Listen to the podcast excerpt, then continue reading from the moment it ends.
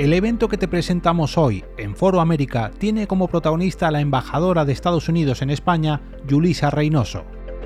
Recibimos a nuestra invitada el 8 de marzo, Día Internacional de la Mujer, para celebrar un encuentro bajo el título El compromiso del sector público, privado y de los medios de comunicación con la igualdad de género. Tras la intervención inicial de la embajadora, charlará con la directora de Desarrollo de Negocio de Europa Press, Candelas Martín de Cavieres. Esta cita, celebrada en la sede de Estudio de Comunicación, colaborador de Europa Press en la realización de Foro América, ha sido presentada por Antonio Caño, director de Relaciones Institucionales de Estudio de Comunicación, a quien podemos escuchar a continuación.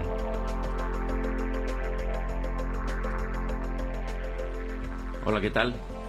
Buenos días, bienvenidos a todos, bienvenidos a esta nueva edición del Foro América que es un evento que ustedes ya conocen de varios años y que es una oportunidad de, bueno, pues de establecer lazos y mm, amistad entre los países de América, entre las empresas de América, entre los ciudadanos de España y América. Bienvenida, embajadora Yulisa Reynoso. Es un placer tenerla aquí. está en su casa, Estudio de Comunicación, que es una, una empresa eh, si me permite esta pequeña nota de vanidad, una empresa reconocida eh, como precursora, innovadora en España, en América Latina, en un campo, en un campo como el de la comunicación, que cada vez se muestra más determinante en las relaciones no solo de las empresas, sino de los ciudadanos en general. Nos visita además no en un momento cualquiera de nuestra historia, sino cuando estamos cumpliendo 40 años en nuestra actividad. Eh, yo entiendo que no se nos ve como les chocará 40 años en gente tan joven y lozana, pero lo cierto es que este es, en este año estamos cumpliendo nuestro 40 aniversario. Hoy es 8 de marzo y es una fecha, es verdad que es un 8 de marzo que ha parecido húmedo y un poco tormentoso, pero es una fecha importante, es una fecha muy destacada en el calendario porque es el Día Internacional de la Mujer y, por tanto, a la hora de organizar este evento era muy importante para nosotros escoger bien al invitado. Y creo que hemos, creo que hemos acertado plenamente al elegirla a usted, embajadora Yulisa Reynoso.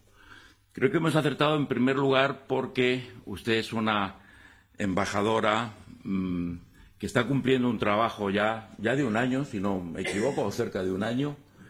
Eh, creo que está cumpliendo un trabajo eh, muy importante, creo que está ejerciendo una magnífica representación de Estados Unidos en España, lo que no es una, lo que no es una tarea eh, sencilla porque el diálogo, las relaciones entre España y Estados Unidos muchas veces están, han estado sometidos a, perjuicios, a, desencuentros que hacen su trabajo complicado.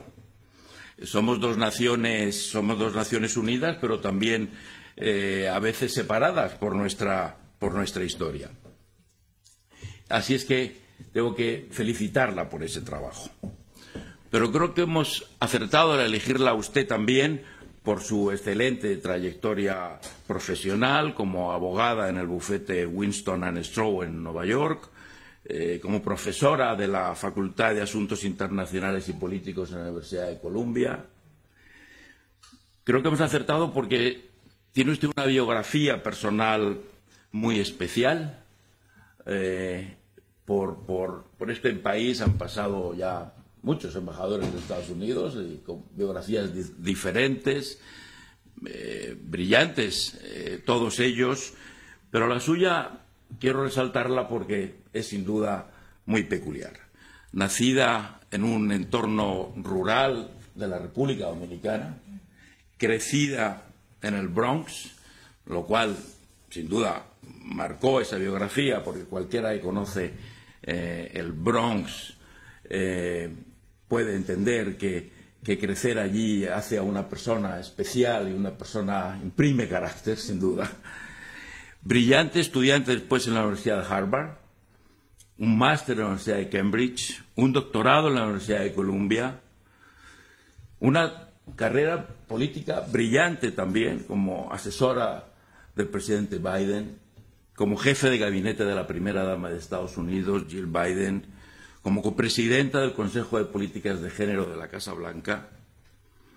Eh, pero pese a todos esos títulos y pese a todos esos logros, yo diría, por lo que he tenido ocasión de conocerla personalmente, que es usted una persona sencilla, que a la que he oído hablar en ocasiones con agradecimiento de las monjas que le impartieron sus primeras lecciones en el colegio, en la Escuela Católica de Nueva York, y que siempre que puede prefiere estar con su hijo y con su madre, su admirada madre, en lugar de las personalidades a las que tiene usted tan fácil acceso.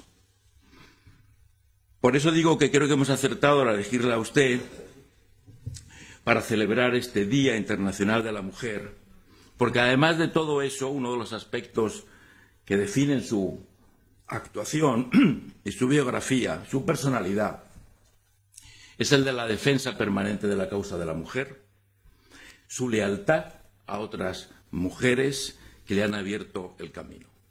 Mencionaba antes a Jill Biden, con la que ha trabajado más recientemente, pero también su lealtad a la vicepresidenta Kamala Harris, con la que comparte una trayectoria similar como inmigrante, batalladora, tenaz,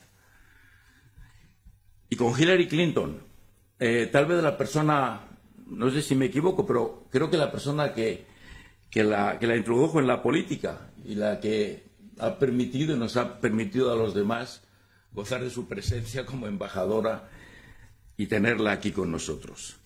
La lealtad a Hillary Clinton fue, fue, fue tanta que no sé si voy a cometer una indiscreción, pero yo eh, era periodista en Estados Unidos con las elecciones que Hillary Clinton eh, disputó, en las elecciones primarias que disputó Hillary Clinton con Barack Obama, y usted fue de las que se quedó con Hillary Clinton cuando cuando perdió. No es fácil quedarse con el perdedor o con la perdedora en este caso. Pero sin duda, eh, sin duda puede estar muy orgullosa de, esa relación. Y, y, bueno, aquí les dejo ya, no voy a extenderme más, le dejo con esta mujer, como digo, sencilla, divertida también, les aseguro, que añade a la solemnidad de, la, de, la, de una embajada, añade la simpatía del Caribe, la diversidad cultural del Bronx y una vida entera de lucha por el progreso, por la igualdad. En suma, embajadora, una historia americana. Muchas gracias, bienvenida.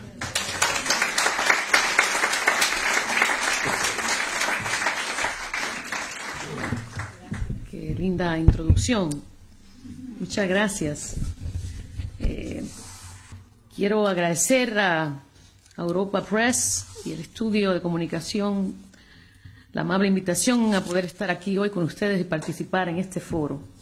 Es un placer estar aquí en el Día Internacional de la Mujer. Cuando el presidente Biden y la doctora Biden me pidieron que me uniera a ellos en la Casa Blanca, dejaron claro desde el principio el importante papel que las mujeres y los derechos de las mujeres y las niñas tendrían en su presidencia. Antes de venir a España, como se mencioné, lideré el Consejo de Políticas de Género de la Casa Blanca y trabajé en la estrategia nacional, la estrategia nacional de equidad y, e igualdad de género. Es la primera estrategia nacional que tiene mi país sobre este tema. La promoción de los derechos y el empoderamiento de las mujeres y las niñas es la piedra angular de la política exterior y interior, interior de los Estados Unidos. Cuando publicamos la Estrategia Nacional en octubre del 2021, reafirmamos que promover los derechos y el empoderamiento de las mujeres y las niñas es un imperativo tanto moral como estratégico. Todos tenemos un papel vital que desempeñar para impulsar este imperativo moral y estratégico. Voy a centrarme hoy en tres de los actores más influyentes para lograr una mayor equidad e igualdad de género. Comenzaré con el papel del sector público. Segundo, me referiré al papel de la prensa y los medios. Y tercero, y finalmente, concluiré con el papel del sector privado. Para empezar por el gobierno, permíteme decir algo obvio. Los gobiernos a todos los niveles tienen un papel muy importante en el, en el fortalecimiento de la equidad de género. Esto es cierto aquí en España, como lo podemos ver día a día, donde está claro que se han logrado avances muy importantes en los últimos años. Y es cierto también en los Estados Unidos. La administración Biden-Harris es, es la más diversa de la historia de los Estados Unidos. En términos políticos, avanzar en la equidad y la igualdad de género es un componente fundamental de la agenda de equidad más amplia de la administración Biden-Harris, que incluye la equidad racial, los derechos humanos de, de las personas LGBTQ, la libertad religiosa en todo el mundo y los derechos de las personas con discapacidad. Muchos funcionarios del gabinete, del Poder Ejecutivo, del gobierno, de mi gobierno, son mujeres, personas LGBTQ y de minorías raciales y étnicas, como yo. Todos ellos históricamente históricamente infrarrepresentados en los niveles más altos del gobierno, pero que ahora constituyen una proporción significativa de lo que es la ciudadanía americana. Es importante señalarlo porque la Administración no solo apoya la diversidad a través de sus mensajes, sino también con sus políticas y acciones. Como decimos en mi barrio de Nueva York, el presidente hace lo que dice. He's just not talk. Lo digo con el acento neoyorquino.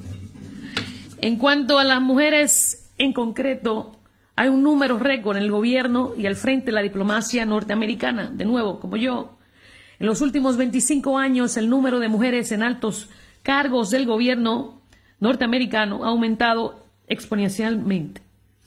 La más notable, por supuesto, es la, es la vicepresidenta Kamala Harris, que ha roto el techo de cristal al ser la primera mujer elegida vicepresidenta en la historia de los Estados Unidos.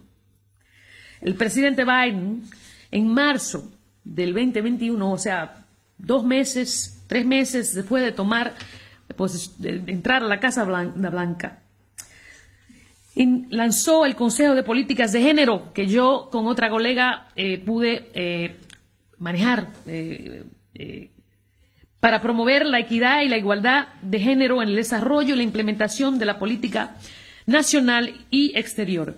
El Consejo aborda una variedad de temas, temas que para nosotros son esenciales en el rol del gobierno, del gobierno americano en todas sus etapas. El gobierno americano tiene más de 45 agencias federales, un gobierno enorme, y eso es solamente el gobierno federal.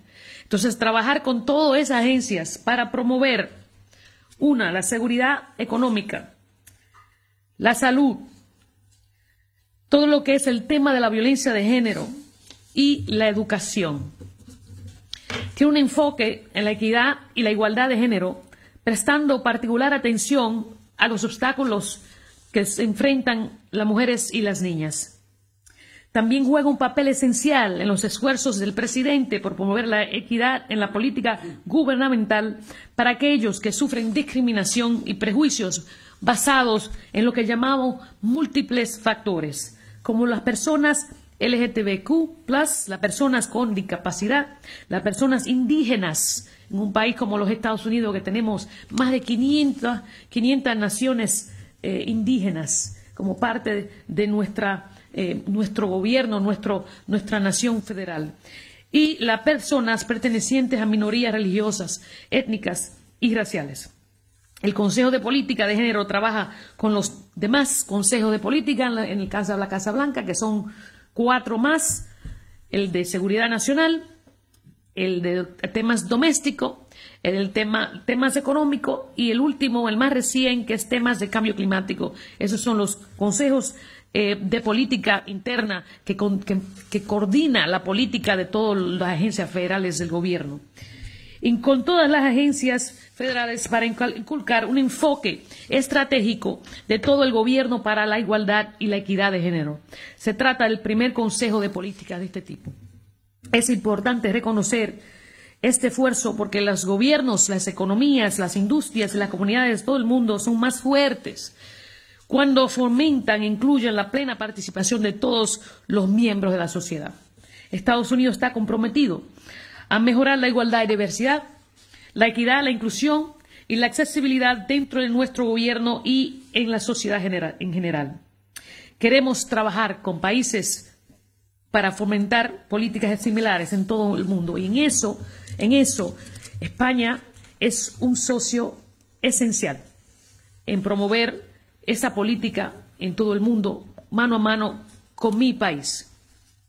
Ahora voy a tocar el tema de la prensa en los medios, muy apropiado para personas acá. Cambiando el papel de los medios para promover los derechos de las mujeres, eh, mi ex jefa, como mencionaron, eh, mentora, amiga, todo gurú, Buda para mí, Hillary Clinton, dijo una vez, dijo, si quiero sacar una historia en la portada de un periódico, simplemente me cambio, de, cambio mi peinado. El comentario de Clinton sobre su pelo que hizo cuando era primera dama resume el doble rasero que vivió en informaciones públicas sobre ella y otras mujeres durante la administración del presidente Clinton. Observó que la prensa prestaba una enorme atención a las cualidades superficiales de las mujeres en la política y puestos de liderazgo, sin aplicar el mismo ojo crítico a los hombres. Cuando hice, hice campaña la carrera de, hice campaña dos veces con, con la secretaria Clinton eh, en el 2008 y después en el 2016, Tuve un asiento en primera fila para ver cómo la retrataba la prensa en comparación con sus oponentes. Hubo cobertura de sus políticas, su vasta experiencia laboral y sus numerosas calificaciones para el trabajo. La mujer, la persona con más, más títulos, más perfil, más trayectoria como candidato a la historia de mi país. Sin embargo, esto se veía ensombrecido por informaciones sobre su apariencia, su simpatía o su relación personal, tres áreas en las que la prensa se centra desproporcionadamente en el caso de las mujeres. En 2020, la vicepresidenta Kamala Harris no le fue mucho mejor que a Clinton en la cobertura de prensa durante la campaña electoral. Según un informe, el 25% de la cobertura mediática de la nominación de la vicepresidenta de la entonces senadora Kamala Harris contenía al menos un estereotipo racista o sexista, especialmente centrado en la apariencia, el comportamiento o sus emociones. En contraste, sobre los candidatos masculinos del 2016, que era el señor Mike Pence, el señor Tim, Tim Kaine, las informaciones se centraron predominadamente en sus posiciones y experiencias políticas y no en sus expresiones faciales o elecciones de vestimenta. Este punto es importante porque subraya que la prensa y los medios desempeñan, un papel muy importante en la perpetuación de, de que ser blanco, en los Estados Unidos en particular, ser blanco y hombre son las cualidades predeterminadas para el liderazgo, mientras que la candidata sigue siendo teniendo que superar obstáculos adicionales. Aquí es donde veo un papel vital de la prensa y los medios en la promoción de la equidad y la igualdad. Ambos tienen un papel descomunal en la definición de cómo debe verse y sonar un líder. Esta representación es muy importante. El lenguaje de género también. Cuestionar la apariencia de una mujer, el compromiso con su familia o su carácter contribuyen a la marginación de esa mujer. Debemos hacer un mejor trabajo como comunicadores para eliminar este lenguaje de género de nuestros informes y discursos.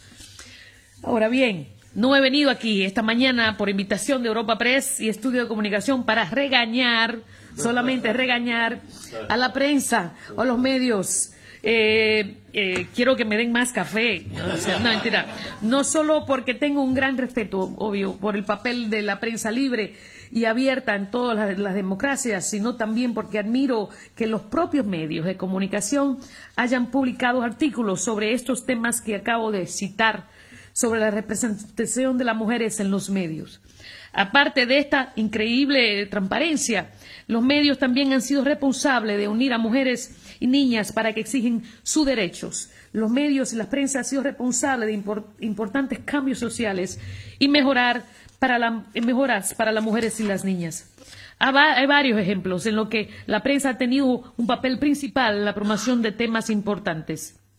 Permíteme compartir esto un, ejemplo en el caso de aquí en España. En los últimos meses yo he notado que la prensa española informa sobre casi todos los sucesos en los que una mujer es asesinada por su pareja. Eso no pasa en todos los lugares. ¿eh? Esto no es algo exclusivo de un canal o medio en particular. Estos incidentes reciben atención y peso en todos los ámbitos. Esas informaciones no solo aumentan la conciencia sobre el delito, sino que también elevan el problema a la esfera pública. Esas informaciones han aumentado la sensibilidad de las personas hacia la violencia de género, han llevado a aumentar la denuncia de las víctimas de la violencia y han creado una señal más fuerte de demanda de cambio por parte de la población.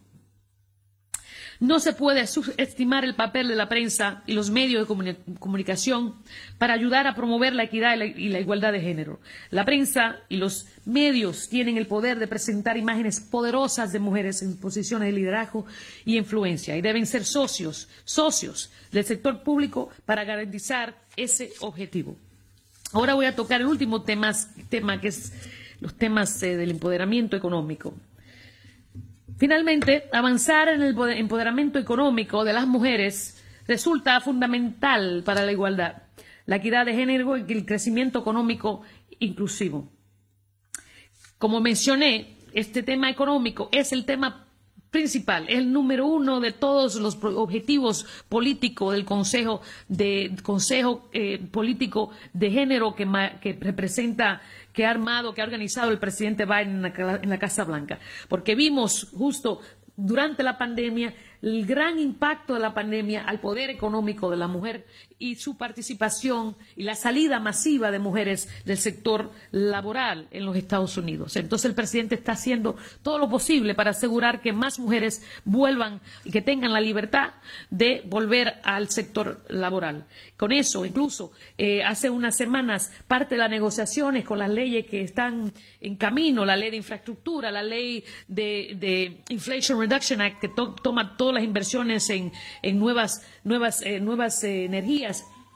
¿Cómo podemos garantizar eh, que si le vamos a aportar fondos a empresas privadas, que esas empresas privadas con esos fondos también le garanticen a las mujeres, a las empleadas, un cuidado de niño, que tengan acceso las mujeres a que esas empresas le den cuidado, ¿verdad? Una oportunidad de que los niños se puedan quedar eh, eh, eh, en el mismo empleo o en otro lugar con, supervisión. y esos son, esas son las condiciones que le estamos poniendo a la, distribución de fondos de las nuevas leyes que están, que están siendo manejadas hoy, hoy en día por, por la Casa Blanca. por desgracia, es una verdad casi universal que las mujeres están infrarrepresentadas en nuestras economías.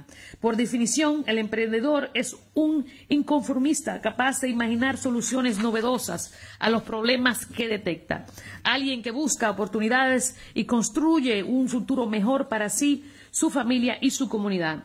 Y una mujer emprendedora es aún más especial, porque además de poseer la energía del emprendedor, también tiene que superar las barreras que nuestras sociedades le imponen. Estados Unidos está comprometido a aumentar la seguridad económica y las oportunidades de las mujeres en nuestro país y en el extranjero. Queremos derribar las barreras para el, reclutamiento, la retención y el desarrollo profesional.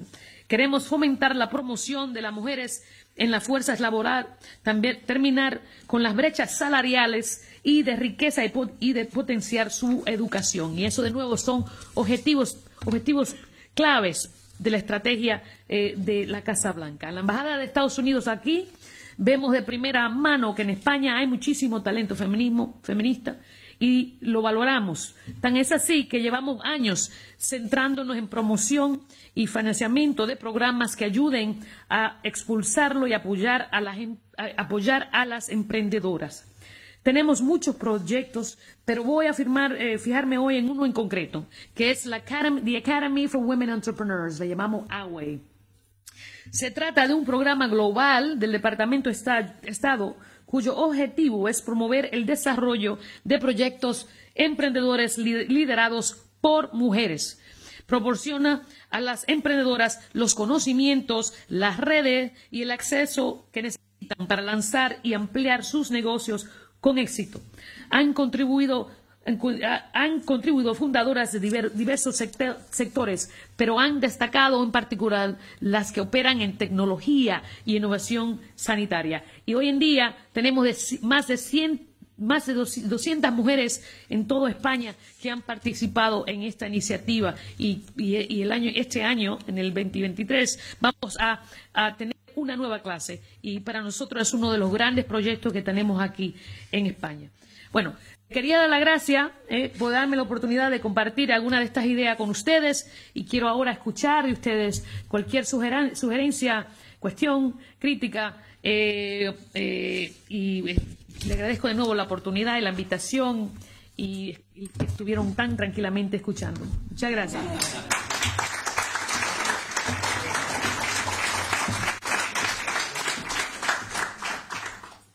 gracias. Gracias. querida embajadora, por estar hoy con nosotros. Saludaros a todos los que hoy nos acompañáis y también los que lo hacéis de forma habitual. Muy buenos días a todas. Bueno, embajadora, has hecho un análisis fantástico de, del papel que tienen tanto el sector público, instituciones privadas, por supuesto los medios de comunicación. Ya sabes que en Europa Press somos de los que cuidamos la información y este evento es fantástico, pues un poco para, para poner en valor el, todo el trabajo que se está haciendo para empoderar a, a las mujeres. Eh, desde, quería preguntarte, embajadora, desde esa experiencia que, que tienes fantástica con el Consejo de Políticas de Género, con esta estrategia nacional de, de igualdad y de equidad. Has mencionado también mucho la palabra barrera y obstáculo.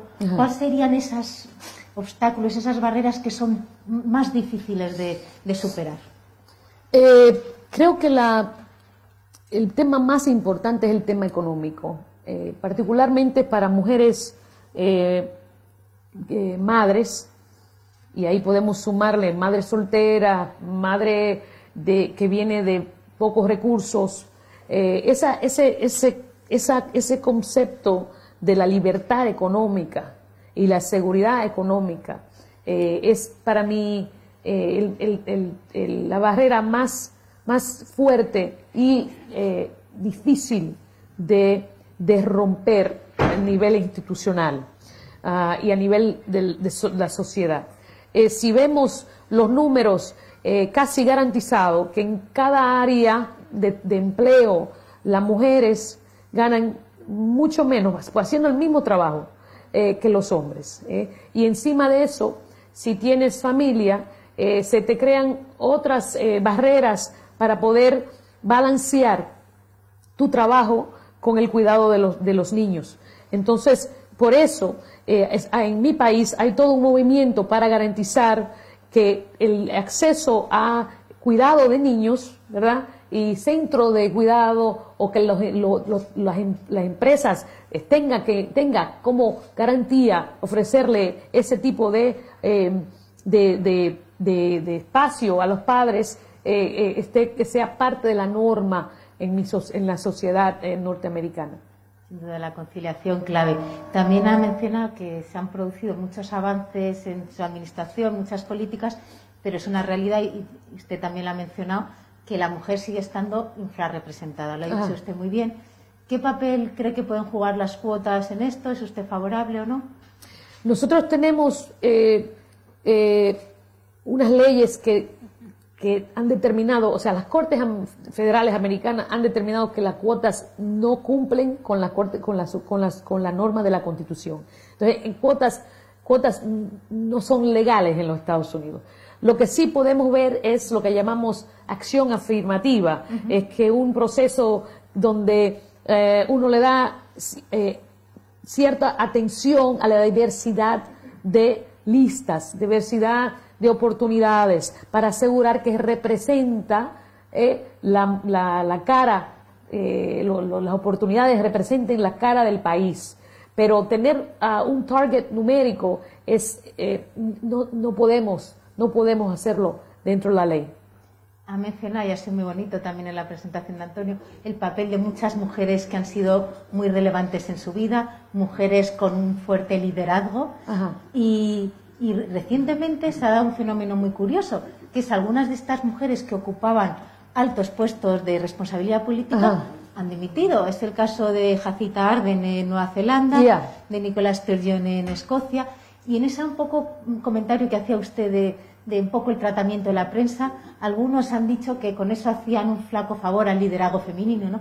¿Cuál es un poco su, visión en de, de, todo este tema? Sí, bueno, sin conocer interno de las decisiones que se, dio, se dieron por estas líderes, eh, yo creo que eh, como mujer, como cualquiera, como mujer, tenemos eh, el derecho a decir, ya está. y eso no puede verse como un fracaso. Creo que muchas veces uno quisiera que alguno de estos hombres dijeran, ya está, pero le gusta, le gusta estar tanto en el, en el poder que...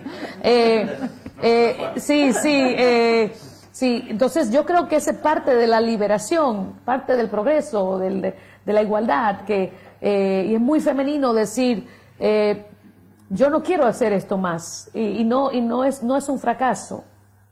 Sin duda, sin duda. También eh, ha mencionado alguna manera, y, hoy es el día, evidentemente, el Día de la Mujer Trabajadora. En, el caso de España, el, movimiento feminista, por así decirlo, se encuentra dividido, eh, esencialmente por, fundamentalmente al menos por la cuestión de la autodeterminación de género. ¿Cuál sería un poco el mensaje que daría usted a estas mujeres que se manifiestan hoy en toda España, aunque sea cada una en su bando? ¿Qué mensaje querría dar al movimiento de apoyar a la mujer en España. Que sigan, que han hecho un tremendo trabajo y que no han hecho a todas nosotras la vida mucho más fácil. Y eso, es, esos, esas, eh, esas dinámicas internas de, grupos, eh, no es solamente en España, eh, eso lo vemos en los Estados Unidos también. Siempre hay debate de qué, qué, qué, qué debe ser el marco de la política de género. Y yo creo que esa, esos debates son sanos. También en, hablando de esas diferencias y esos debates, en el caso, vuelvo a hablar también de mi país, de España, hay ciertas eh, divisiones en el gobierno de coalición de, Podemos y, del PSOE en torno a cuestiones de igualdad o de mujer. La ley de sí es solo sí, pero también en la abolición de la prostitución es un tema muy de actualidad en España. ¿Cuál es su visión sobre este tema? Yo creo que esos debates son, son sanos, son, son importantes tener esos debates en público eh, y obviamente que el, que el proceso democrático dé los resultados que el proceso democrático va a dar. Eh, pero nosotros también tenemos muchos debates en el Partido Demócrata, dentro del Congreso, eh, sobre estos temas y cosas incluso más, más, ah, más complicadas. Entonces, yo, no, yo no veo yo creo que es eh, positivo que se está dando, que el tema género sea tan importante en una política, en una agenda política aquí, dice mucho del país. Y que tome tanto tiempo, dice mucho del país. En muchos lugares ni se, ni se toca el tema. Cierto es, sí. Eh, embajadora, eh, no puedo dejar de preguntarle por las relaciones bilaterales entre España y, su país cuando fue la fantástica visita del presidente Biden acá en junio. Uno de los compromisos que se acordaron fue traer dos nuevos destructores a, Rota. Lo que pasa que supone la modificación del convenio de cooperación en defensa, bueno, supone un proceso. ¿Sabe cómo está? ¿Nos puede comentar cómo están las negociaciones? Si tenemos alguna fecha prevista para que lleguen los nuevos destructores. Eh, los destructores, eh, hubo un compromiso del presidente Sánchez y el presidente Biden hacer, a mover los destructores, dos destructores aquí a la, base de Rota.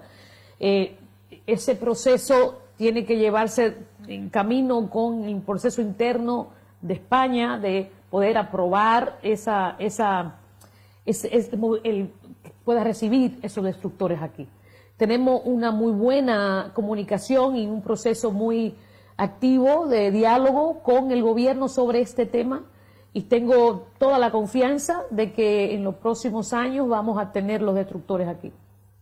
Eh, otra cuestión, una casi histórica, ¿no? El, gobierno ha vuelto a, de Español ha vuelto a reclamar la retirada de las eh, tierras contaminadas en Palomares, de ah. aquel accidente nuclear hace ya muchos años.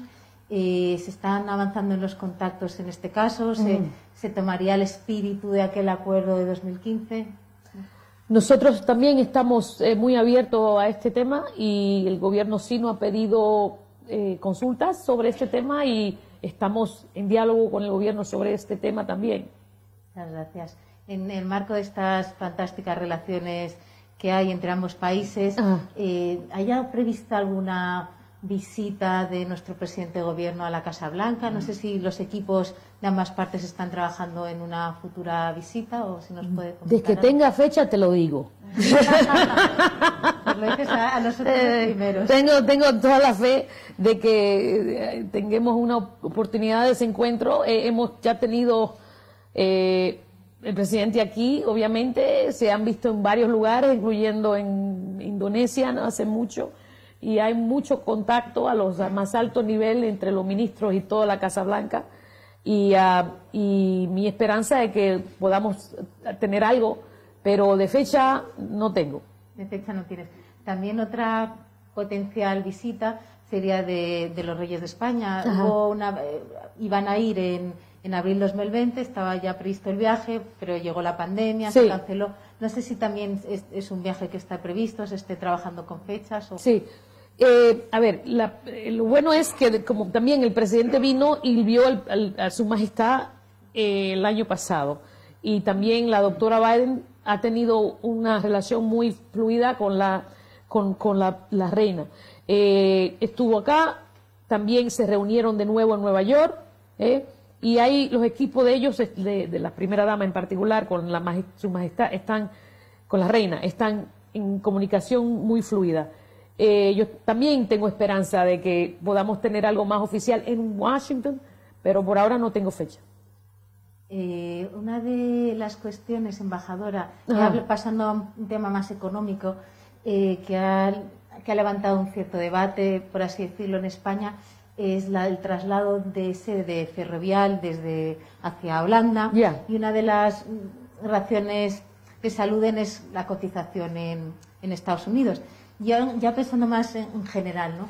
Eh, ¿Sería conveniente, favorable que empresas multinacionales españolas con, presencia, por supuesto, en Estados Unidos cotizaran en la bolsa de, Nueva York? O sea, las empresas privadas tienen que decidir dónde, dónde mejor eh, cotizar o cotizar o no.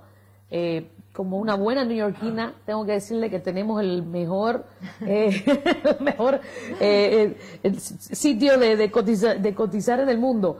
Y es el, es el lugar más elite de empresas más importantes del mundo para cotizar. Eso, eso es lo único que puedo decir sobre, sobre esa, esa idea de cotizar o no. Pero hay muchas empresas españolas que están en España que cotizan en la bolsa, ¿eh? que no, no, no, tuvieron que mudarse para hacer eso. Una cosa no tiene que ver con la otra.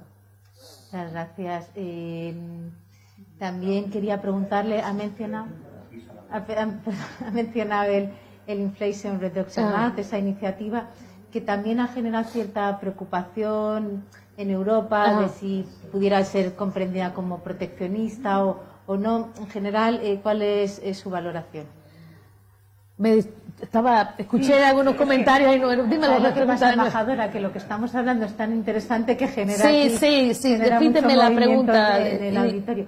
Eh, no me refería a la Inflation Reduction ah, que sí que hay, genera cierta inquietud ah, a nivel Europa pues, por, algunos consideran que ah. podría considerarse avance hacia un proteccionismo. Bueno, el, Inflation Reduction Act es la inversión más importante de mi país y creo que de cualquier país del mundo en todo lo que es el combate al cambio climático.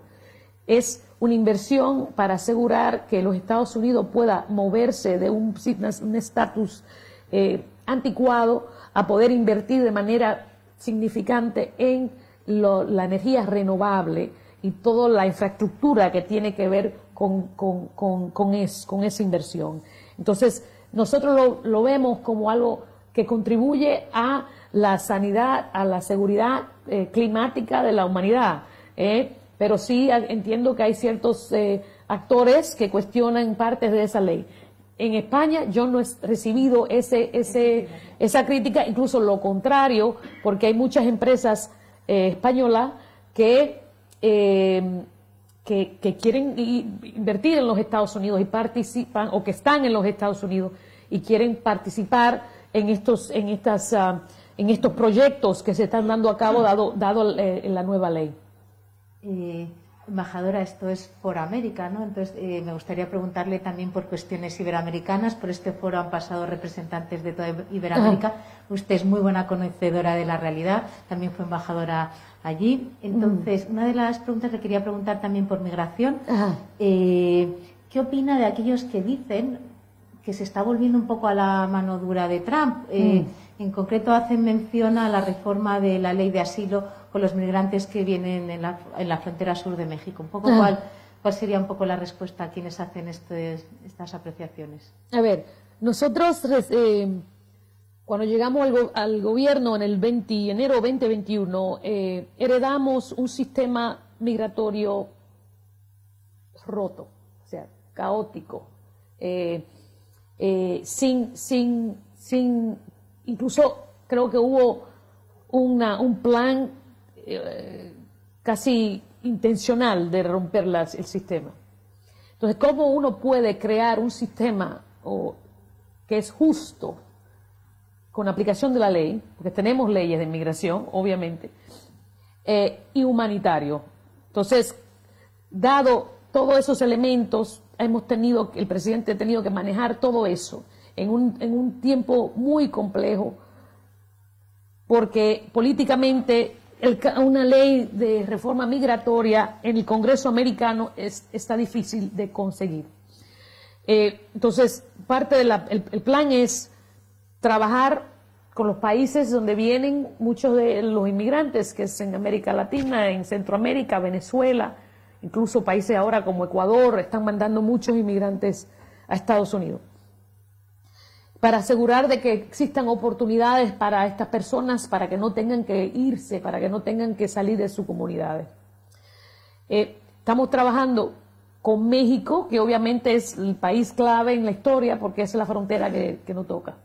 Eh, para asegurar de que existan oportunidades para también más inmigrantes puedan quedarse en México, porque la idea es, tenemos que compartir la responsabilidad de esta, esta situación que es dramática. ¿Y cómo podemos enforzar las leyes en la frontera?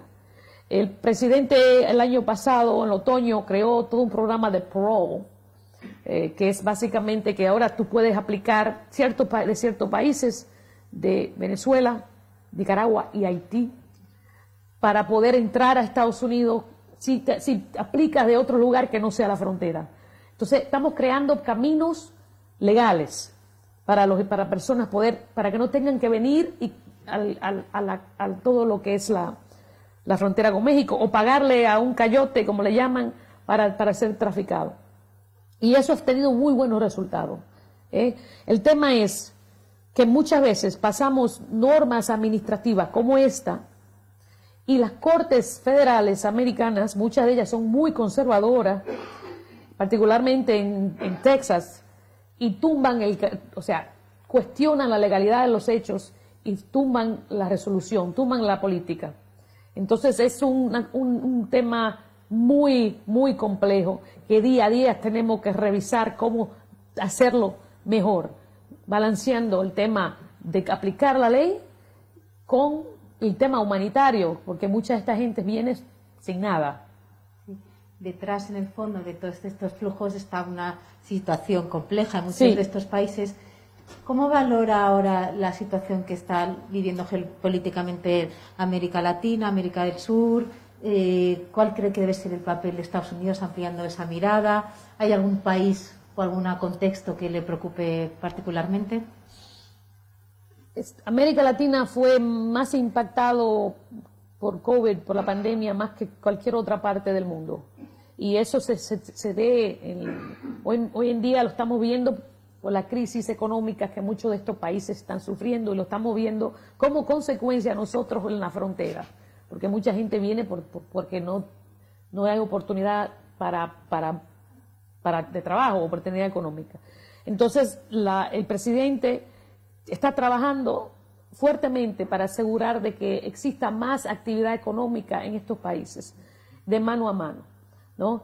Y, eso se incluye oportunidades más de financiamiento, promover que las empresas americanas estén más activas en estos países, pero también tener diálogos serios con presidentes de la región para asegurar que sus, que sus normas y marcos de ley y de democráticos sean eh, coherentes y que protejan los derechos de sus ciudadanos, que como sabe hay varios países que han tenido un récord muy cuestionado en los últimos, los últimos años embajadora, dentro no habla de América Latina, pero es difícil no mencionar el papel de China en general, el papel geoestratégico que, tiene China en la región y también a, nivel internacional, el peso que tiene toda la, toda la geoestrategia internacional, también con el caso de Ucrania. Poco, ¿cuál valora usted que debe ser el papel que debe ocupar el líder chino? Eh, nosotros tenemos una relación compleja con China, como saben. Eh, por un lado, tenemos cosas que, tenemos con que tenemos que trabajar con el, gobierno chino en temas de cambio climático, eh, seguridad, seguridad nuclear, seguridad eh, de, salud, ¿verdad? Con todo el, tema de la pandemia. Pero hay otros temas que, tenemos serios y, y, cuestiones fundamentales en términos de, de dónde estamos, ¿verdad?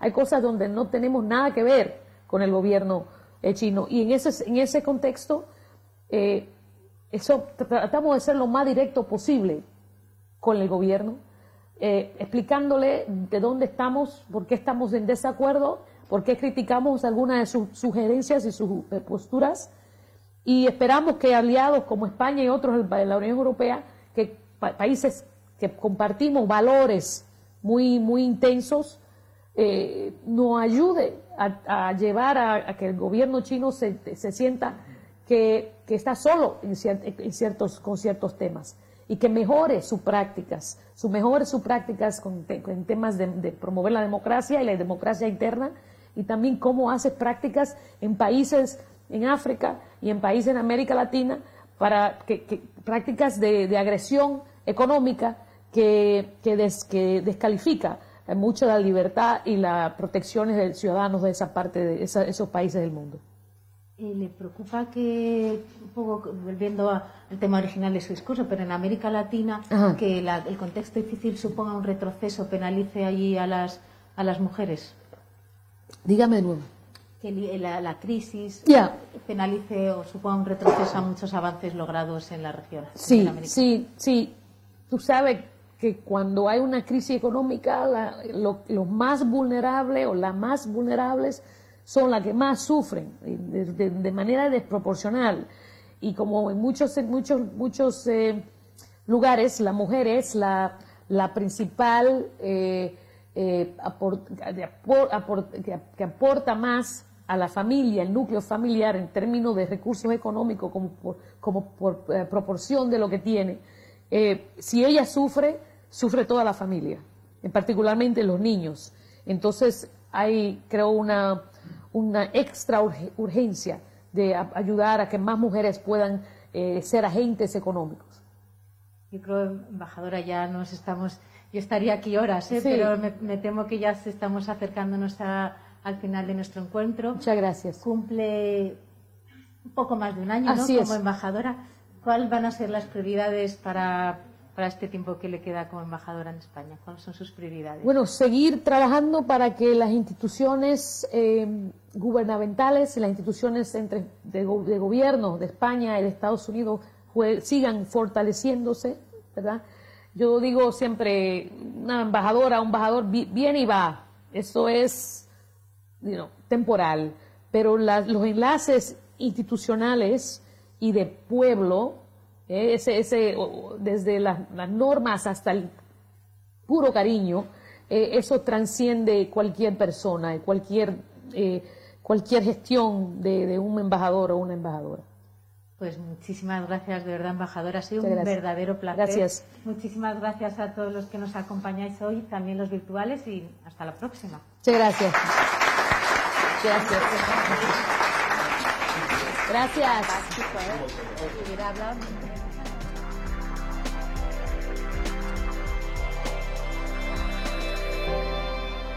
Despedimos esta entrega de Foro América, el encuentro político empresarial iberoamericano de la agencia de noticias Europa Press, invitando a todos nuestros oyentes a descubrir el resto de episodios de este programa, así como los distintos podcasts de nuestra red a través de europapress.es barra podcast.